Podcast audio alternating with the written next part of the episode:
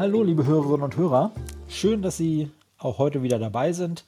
Herzlich willkommen zu einer neuen Folge von Carstens Corner, dem Podcast rund um Economics, Events und Entscheidungen. Mein Name ist Sebastian Franke, unseren Namensgeber, den Carsten Brzeski, den haben wir heute ausnahmsweise mal nicht dabei. Dafür habe ich aber zwei meiner Kollegen dabei oder zumindest virtuell dabei. Das sind die Franziska Biel. Hallo Franziska. Hallo Sebastian. Und das ist der Leon Ernst. Hallo Leon. Hallo Sebastian. Ja, ihr beiden hattet uns ja vor einigen Wochen, ich weiß es nicht mehr genau, ich glaube, das war Ende November, Anfang Dezember, schon mal einen Ausblick gegeben auf eine Studie, an der ihr sitzt, wo ihr euch mal mit dem Thema der ja doch etwas abgeflauten oder in den letzten Jahren quasi durchgängig schon ziemlich flauen äh, Investitionstätigkeit in Deutschland äh, befasst habt. Und äh, wir hatten dann in Aussicht gestellt, dass wir dazu auch nochmal zeitnah ein Update geben wollten, aber da kamen dann immer andere Dinge, die dann im Vordergrund standen. Wir hatten dann Ende Dezember ja unsere große Rückblick- und Ausblickfolge, die wir auch in einer Videoversion aufgenommen haben. Und auch im Januar gab es immer irgendwelche aktuellen Themen, die sich da in den Vordergrund geschoben haben. Aber heute soll es dann soweit sein, dass wir mal einen Blick darauf werfen, was ihr denn da bislang rausgefunden habt und uns vielleicht ein bisschen anteasern könnt, was wir von eurer Studie dann erwarten können. Ähm, ehe wir darauf zu sprechen kommen, möchte ich aber zumindest äh, ganz kurz nochmal so die paar, ein paar aktuelle Daten die diese Woche rausgekommen sind, behandeln. Das sind ja, wenn ich das richtig im Überblick habe, vorwiegend äh, Zahlen, die ich eher so als eine Art Stimmungsindikator bezeichnen würde. Da war jetzt aber auch eine Zahl dabei, die zwar keine Stimmung ausdrückt, aber die zumindest mit Blick auf den deutschen Verbraucher ähm, doch immer die Stimmung nicht ganz unerheblich beeinflusst. Und zwar ist das die Inflation. Und äh, die ist ja jetzt im Januar doch deutlich höher ausgefallen als im Dezember. Also der Vorjahresvergleich, Januar 21 zu Januar 20, der hat doch eine deutlich höhere Zahl geliefert als der Vergleich Dezember 20 zu Dezember 19. Ähm, allerdings war es im Vormonat auch ein sehr geringer Wert. Das war vorher ein negativer Wert von minus 0,3 und jetzt war es 1,0 Prozent im Januar. Das ist also noch nicht dramatisch. Aber da spiegeln sich natürlich Dinge wieder, wie beispielsweise das Auslaufen der Mehrwertsteuersenkung, die jetzt ja ein halbes Jahr lang mit niedrigeren Sätzen berechnet wurde als normal. Und das wird natürlich in den Folgemonaten dann auch der Fall sein. Und äh, grundsätzlich ist dann ja damit zu rechnen, auch weil die, der Basiseffekt von früher niedrigen und jetzt nicht mehr ganz so niedrigen Energiepreisen jetzt einsetzt, dass wir vermutlich über die folgenden Monate und im Laufe des Jahres 2021 äh, doch mal wieder höhere Inflationszahlen sehen werden, die dann auch durchaus vielleicht mal so in die Richtung von 2% oder auch eventuell leicht drüber gehen könnten, was ja so der erklärte Zielwert der Europäischen Zentralbank ist. Aber wir rechnen eigentlich trotzdem nicht damit, dass die EZB da viel tun wird und dass sie diesem Wert vermutlich etwas weniger Aufmerksamkeit schenken wird, als das voraussichtlich dann äh, der deutsche Boulevardjournalismus tun wird. Warum ist das so? Franziska, was kannst du uns dazu sagen? Naja, das liegt zum einen äh, auf jeden Fall daran, dass eine kurzfristige oder, oder relativ kurzfristige ähm, Inflationserhöhung jetzt nicht das erklärte Ziel ist. Also das ist ja das, was, was die ganze Zeit im Prinzip schon gesagt wurde. Es reicht nicht, dass jetzt das Inflationsziel mal für ein oder zwei, drei Monate hintereinander erreicht wird, sondern das muss schon konsistent sein. Äh, wie du es eben schon gesagt hast, dass äh, die Inflation jetzt in diesem Monat viel höher ausgefallen ist als in den Monaten davor, das war total absehbar und stellt jetzt nicht den großen Preisschock im Prinzip dar. Ähm, von der Seite her ist es dann natürlich aber auch schwierig äh, für, die, für die Europäische Zentralbank, die Kommunikation dahingehend ähm, effektiv aufzubauen. Ne? Weil ähm, wenn sie nichts zur Inflation sagen würden, dann würde das eine gewisse Meinung bilden, wenn sie zu viel dazu sagen und dann irgendwie ein sehr negative Einschätzungen dadurch ähm, implizieren, dann sorgt das auch wieder vielleicht für ein Ergebnis, was man im Prinzip so gar nicht erzielen möchte. Das heißt, da einen guten Mittelweg zu finden, dass der Infl also dass nicht noch zusätzlich oder größerer Inflationsdruck dann ausgeübt wird, als es eigentlich ähm, der Fall wäre. Das wird auf jeden Fall eine Herausforderung und was auf jeden Fall dann nochmal äh, sehr spannend sein wird für dieses Jahr äh, zu beobachten, wie denn damit umgegangen wird. Ähm, ich bin mir ziemlich sicher, da werden wir bestimmt dann auch von Carsten äh, nochmal einiges zu hören dürfen äh, in diesem Jahr, weil das dann ja auf jeden Fall ein großes Thema werden könnte für die Zentralbanken. Ja, es gab, wie ich schon erwähnt hatte, ja auch noch ein paar andere Daten, die diese Woche jetzt veröffentlicht wurden. Ich hatte es schon erwähnt, das waren vorwiegend äh, Sentiment-Indikatoren, also Zahlen, die eine gewisse Stimmung ausdrücken. Da gab es ja einige, zum Beispiel hier in Deutschland vom, vom IFO-Institut, äh, den Geschäftsklimaindex, äh, dann gab es Eurozone Economic Sentiment, was war denn äh, aus eurer Sicht da der wichtigste oder die wichtigste dieser Zahlen, die da rausgekommen sind in dieser Woche, abgesehen von der Bruttoinlandsprodukt-Schnellschätzung, die es erst am morgigen Freitag geben wird?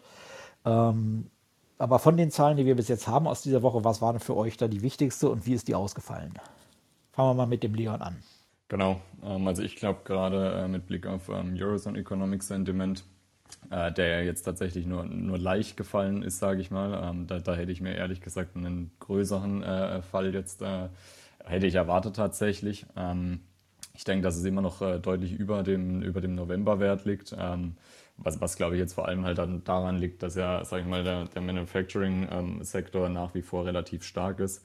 Ähm, und das macht natürlich auch Sinn, dass wir den, den größten Verlust, sage ich jetzt mal, da gesehen haben im, im kompletten Retail, also ich sage mal in dem Ladengeschäftsbereich, ähm, der natürlich durch den Shutdown in Deutschland, aber auch in anderen europäischen Ländern nach wie vor leidet. Ähm, generell glaube ich auch, dass da äh, die Industrie natürlich nach wie vor irgendwie relativ volle Auftragsbücher hat, äh, sodass der, die Aussichten da nach wie vor eigentlich jetzt nicht ganz so schlecht sind.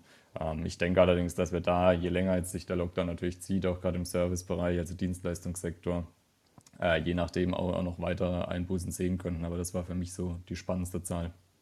Und Franziska, wie ist es bei dir? Was war deine Zahl der Woche, um es mal so zu nennen? Meine Zahl der Woche, ähm, was jetzt die Sentiment-Indikatoren äh, betrifft, war der IFO-Index. Ähm, ich meine, im Dezember war das so ein bisschen, da sind die Frühindikatoren alle so ein bisschen, ähm, ja, durch die Decke geschossen, wäre jetzt mehr als übertrieben. Sie waren positiv. Ähm, positiv positiver, als man es hätte erwarten dürfen eigentlich unter Anbetracht der Tatsache, dass es da schon eigentlich so war, dass sich die Infektionszahlen wieder ähm, viel schlechter oder viel schneller hochentwickelt haben. Ähm, aber was eben da in Aussicht stand, war ja der Impfstoff. Also es hieß, bald beginnt das Impfen und wir haben jetzt zwei zugelassene Impfstoffe. Das war alles super positiv und hat natürlich die Stimmung an den Märkten ähm, extrem nach oben ge äh, gepusht. Jetzt im Januar ähm, hat man dann halt eben gesehen, was man eigentlich im Dezember dann vielleicht schon hätte erwarten müssen, nämlich äh, die Indikatoren, die sind abgerutscht. Der IFO-Index ähm, ist tatsächlich wieder auf dem Niveau jetzt von Juni, der kam von 92,1 auf 90,1 runter. Ähm, und da hat sich sowohl die Komponente, die die aktuelle Einschätzung widerspiegelt, als auch die Erwartungskomponente verschlechtert. Ähm, das ist jetzt natürlich irgendwie erstmal ein schlechter Start für die deutsche Wirtschaft ins neue Jahr, keine Frage. Ähm, der kurzfristige Ausblick hat sich halt aber auch einfach getrübt. Der ist einfach nicht so positiv, ähm, weil wir haben nun mal bis Mitte Februar noch die Lockdowns und wir können ja danach auch nicht davon ausgehen, ähm, dass es direkt danach zu 100 Prozent alles wieder startet. Von dem her ist diese Einschätzung, jetzt die, dieser Frühindikator, ähm, eine ziemlich realistische Abbildung vielleicht im Vergleich zu der Dezember-Einschätzung. Aber man muss dabei jetzt auch bedenken, diese ganzen Frühindikatoren, so super die auch eigentlich sind, aktuell ist das auch immer nur eine Momentaufnahme. Ähm, also in der Zeit, in der diese Umfragen ausgewertet werden, da kann es eigentlich schon sein, dass die eigentliche Einschätzung schon wieder völlig anders aussieht, weil ständig was Neues passiert. Ähm, aber von der Seite her war das für mich jetzt äh, eine interessante Zahl, einfach weil der Unterschied zwischen Dezember und Januar dann doch irgendwie groß war.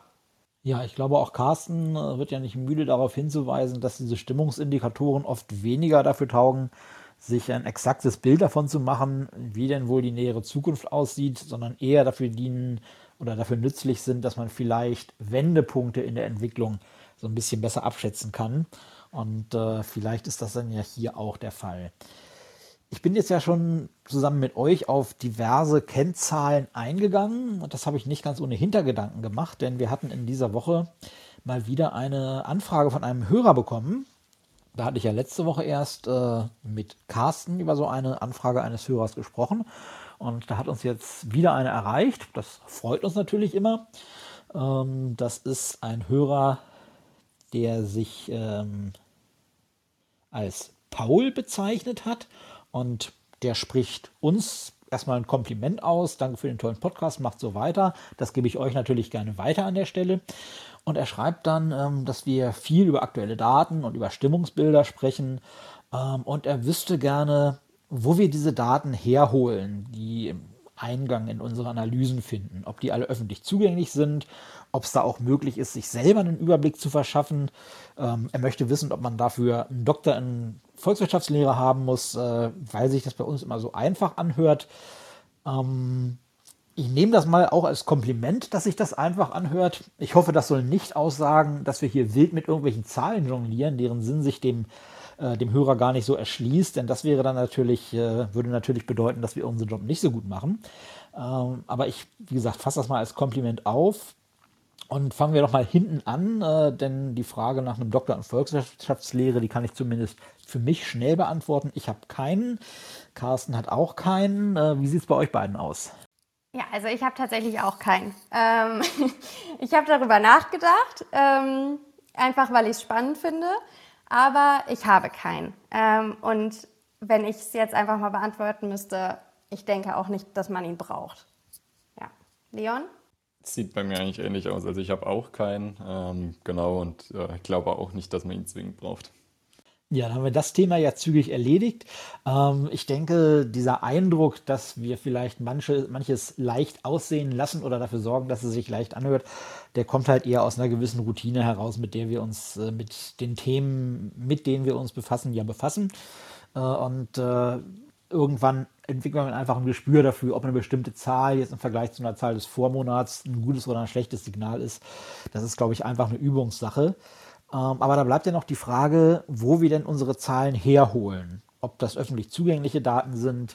Und äh, das ist ja nicht ganz so einfach zu beantworten. Denn es ist ja schon so, dass die Zahlen, die wir nutzen, sowas wie äh, Bruttoinlandsprodukt hatte ich angesprochen, Inflation oder diese diversen Stimmungsindikatoren, dass die veröffentlicht werden und grundsätzlich ja öffentlich zugänglich sind. Aber es wäre natürlich äh, eine ziemliche Arbeit, sich das alles selbst äh, von diversen Quellen, die man da abklappern muss, alles einzeln zusammenzusuchen. Also es ist ja schon so, dass wir das in manchen Fällen natürlich tun, aber dass wir natürlich auch andererseits diverse Informationsdienste nutzen für Wirtschaftsdaten, die also sowas dann als, als One-Stop-Shopping sozusagen bereithalten, dass man sich da ein, ein Dashboard sozusagen erstellen kann, auf dem man die wichtigsten Zahlen im Überblick hat, die dann gleich einem auf dem Bildschirm erscheinen, wenn sie veröffentlicht werden und reinlaufen. Und äh, diese Dienste, die sind natürlich kostenpflichtig. Und äh, inwieweit die für dem privaten Nutzer, der sich eigentlich nur einen Überblick verschaffen möchte, äh, tatsächlich sinnvoll sind, das lasse ich mal dahingestellt. Oder habt ihr da irgendeinen, irgendeinen Tipp, den ihr jemandem geben könntet, der sich gerne in die Lage versetzen möchte, sich schnell und unkompliziert äh, mal ein Bild über wirtschaftliche Entwicklung und über äh, neue Datenveröffentlichungen zu machen? Ja, also tatsächlich würde ich da ähm, empfehlen. Ich meine, klar, wir haben, also wir haben natürlich ein Riesenglück. Wir können das wirklich ganz, ganz einfach. Mit einem Klick haben wir einen riesen Überblick. Den kann man aber im Prinzip auch relativ ähnlich frei bekommen. Einfach mal googeln, ähm, Wirtschaftskalender tatsächlich. Und da gibt es x verschiedene Angebote von vielen verschiedenen Internetseiten, ähm, wo immer wöchentlich steht, was wird wann veröffentlicht und wenn es dann veröffentlicht ist, kommt dahinter die Zahl. Also ich glaube, so für die größten und wichtigsten Daten ist sowas eigentlich ähm, schon super praktisch und erfüllt auch erstmal seinen Zweck, wenn man das nur mal für, für sich selbst, für privat wissen möchte. wäre so mein Tipp. Ja, dann hoffe ich, dass wir dem Paul damit schon mal seine Fragen zumindest im Kern beantworten konnten und auch schon mal so ein bisschen weiterhelfen konnten. Ähm, wir haben uns jetzt natürlich sehr gefreut, dass wir von diesem Hörer auch mal gehört haben. Wenn Sie möchten, dass äh, wir uns auch mal über Sie freuen, liebe Hörerinnen und Hörer, dann lassen Sie uns doch auch gerne wissen, was Ihnen bei uns gefällt oder vielleicht auch mal, was Ihnen nicht so gut gefällt. Ähm, ich erwähne es ja sonst immer am Ende jeder Folge, das tue ich jetzt mal schon etwas früher.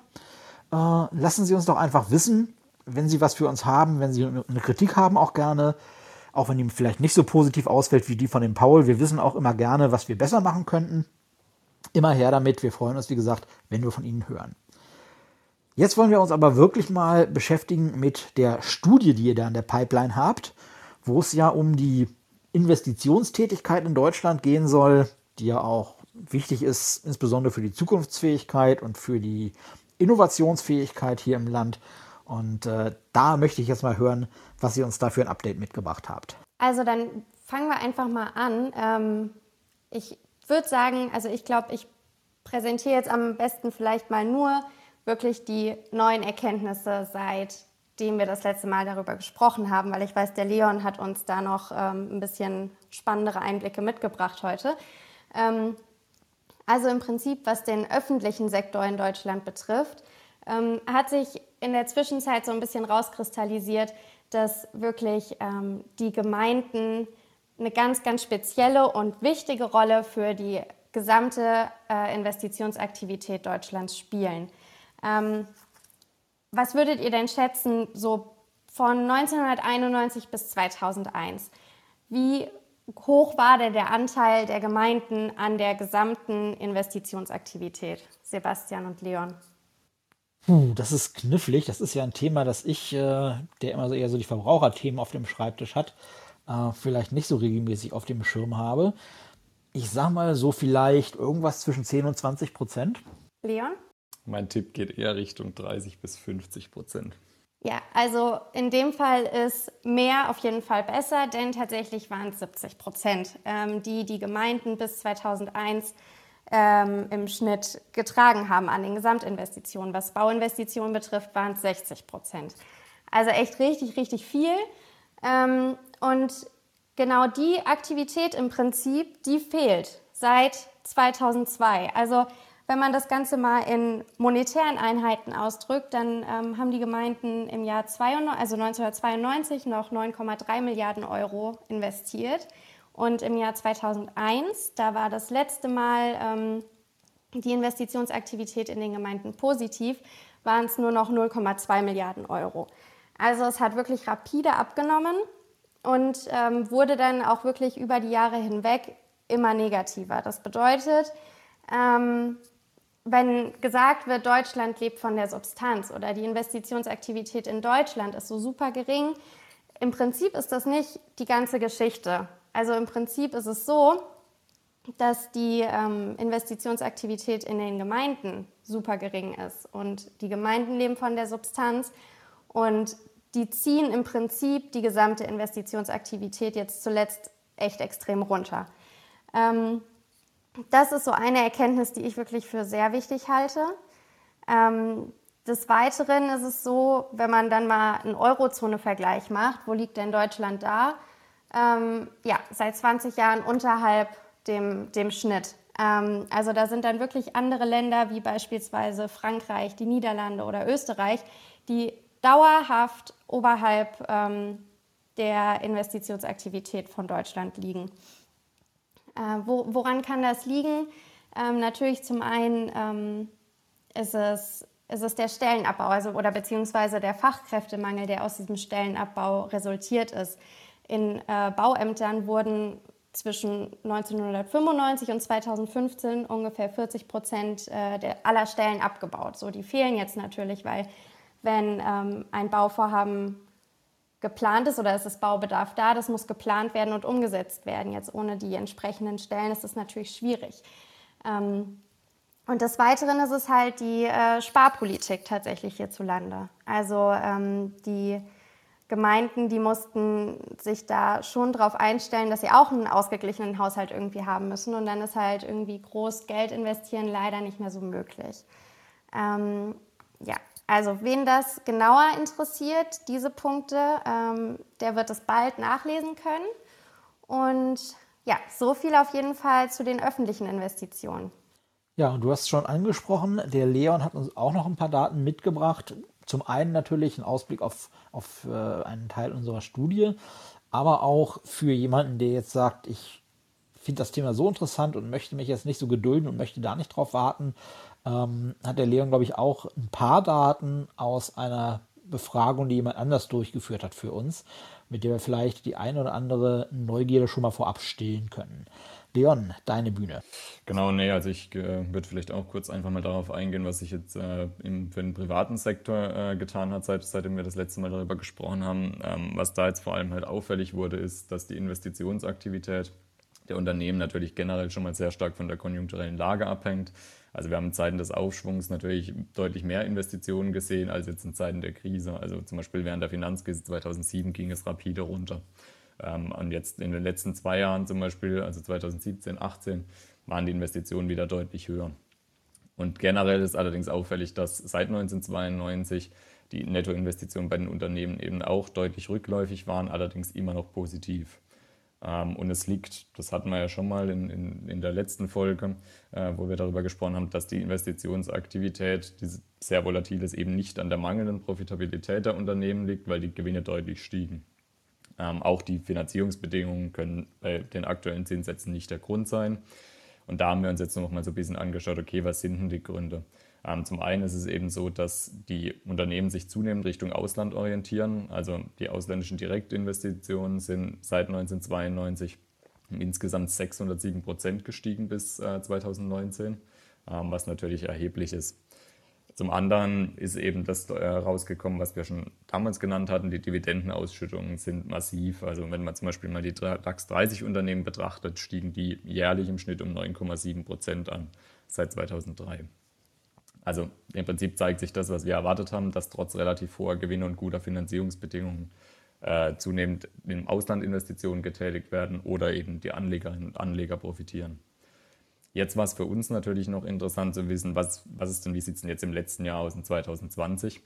Und da gibt es eine sehr interessante Studie, die du auch genannt hast, Sebastian, äh, die EIB Investment Survey, was jährlich durchgeführt wird ähm, von der Europäischen Investitionsbank. Und hier sieht man jetzt auch schon einen klaren Trend äh, für 2020. So lagen Q2 2020 lagen wir schon 8,3 Prozent unter dem Vorkrisenniveau aus 2019 beispielsweise. Und das erinnert relativ stark an die vorher schon kurz angesprochene Finanzkrise, wo Investitionen eben rapide zurückgingen. Äh, die Frage ist natürlich, was sagen die Unternehmen? Und hier ist es einfach auch interessant, mal so ein bisschen die Zahlen jetzt äh, zu sehen, wo wir einfach sehen, dass 40 Prozent der deutschen Unternehmen, die zum Beispiel einen gezielten Investitionsplan für die nächsten Jahre hatten, angaben, diesen komplett zu verzögern oder auch zu verwerfen. Ähm, da liegt Deutschland auch deutlich über dem EU-Durchschnitt. Ähm, es glauben auch viele, dass nach wie vor digitale Technologien ähm, sie belasten werden, also dass sie dazu langsam sind, dass sie Anpassungen an ihr Produktportfolio durchführen müssen und sie haben teilweise Angst davor, dass sie die Lieferketten anpassen müssen. Also wir sehen da auch schon deutlich die, die Anpassung, die jetzt die Pandemie mit sich bringt.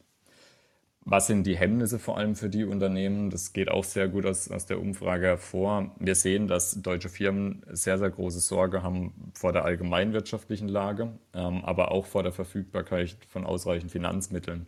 Ähm, und viele sind auch einfach, äh, machen sich Sorgen um ihre Branche, ähm, wie es mit der weitergeht. Und dann um mal so ein bisschen wegzukommen, sage ich mal, von den pandemiebedingten Sorgen, ist es so, dass mehr als acht von zehn deutschen Unternehmen tatsächlich sagen, dass die Verfügbarkeit von Fachkräften äh, für sie ein langfristig, äh, langfristig gesehenes Investitionshemmnis ist. Und da liegt Deutschland auch wieder deutlich über dem EU-Durchschnitt. Ansonsten sind es Gründe, die man, glaube ich, relativ häufig auch hört, äh, wie zum Beispiel Klimawandel, äh, dass man dadurch eben sich anpassen muss und dass das einem Sorgen macht. Und dann eben auch Gründe wie Energiekosten, die in Deutschland gestiegen sind, insbesondere durch die EEG-Umlage, aber natürlich auch Themen wie Bürokratie und Regulatorik. Also es zeigt sich eigentlich in dieser EEB-Umfrage so ein bisschen das, was wir auch in, in der letzten Podcast-Folge zu dem Thema Investitionsstudie schon angedeutet hatten, dass es Gründe sind, die man eigentlich relativ häufig hört, Ähm, und dass jetzt in 2020 natürlich insbesondere, sage ich mal, diese pandemiebedingten Sorgen äh, wie der Blick auf die allgemeine wirtschaftliche Lage hinzukam. Ja, dann vielen Dank, Leon, vielen Dank auch Franziska für diesen Überblick. Ich freue mich schon darauf, wenn eure Studie dann äh, demnächst fertig sein wird und ich mir das dann äh, gesammelt und geballt zu Gemüte führen kann. Spannendes Thema. Ich danke natürlich auch Ihnen, liebe Hörerinnen und Hörer, dass Sie uns Ihre Zeit und Aufmerksamkeit wieder geschenkt haben. Wie gesagt, melden Sie sich doch mal bei uns, teilen Sie uns mit. Wenn Sie zufrieden sind mit dem, was wir hier für Sie machen, teilen Sie uns auch mit. Wenn Sie nicht so zufrieden sind, hinterlassen Sie uns Bewertungen auf den Plattformen, auf denen Sie uns hören. Wir freuen uns, äh, wenn wir da von Ihnen mal ein bisschen Feedback bekommen. Immer her damit. Und äh, wie immer gilt natürlich auch dieses Mal, machen Sie es gut, bleiben Sie uns gewogen und vor allem bleiben Sie gesund. Tschüss.